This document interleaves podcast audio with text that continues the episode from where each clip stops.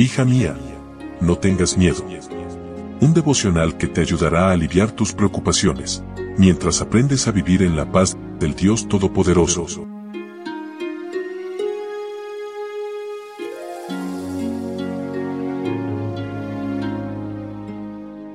hemos llegado al último día de nuestra semana laboral. Hoy es viernes 15 de septiembre mi nombre es Anelía. Qué gusto volver a saludarte y darte la bienvenida a este que es nuestro espacio especial, nuestro devocional para damas, hoy con el título El miedo de los discípulos. Leo en Mateo capítulo 17, versículo 7. Pero Jesús se acercó a ellos, los tocó y les dijo, Levántense, no tengan miedo.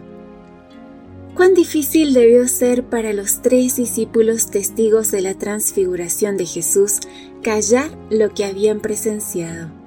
Pero no era el momento aún de contarlo a nadie, ni comprendían de qué habían sido testigos. Solo la muerte y resurrección de Cristo completarían el panorama.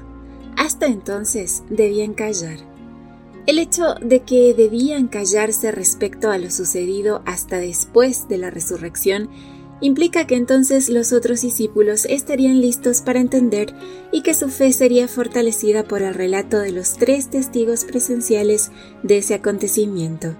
Además, habiendo contemplado con sus propios ojos a dos hombres sobre los cuales la muerte no tuvo poder, esos tres discípulos deberían haber estado preparados para creer las palabras de Cristo acerca de su propia resurrección y para impartir fe y valor a sus compañeros en el discipulado.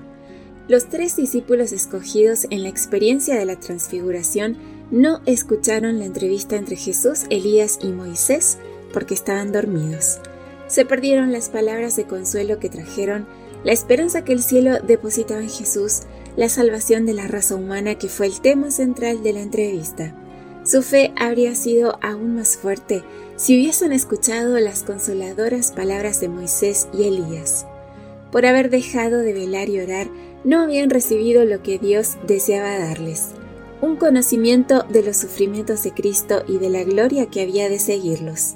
Perdieron la bendición que podrían haber obtenido compartiendo su abnegación. Estos discípulos eran lentos para creer y apreciaban poco el tesoro con que el cielo trataba de enriquecerlos. Que el sueño no te domine de tal manera que te pierdas los eventos finales. Lo que sí experimentaron los tres discípulos aquel día fue la gloria de Jesús.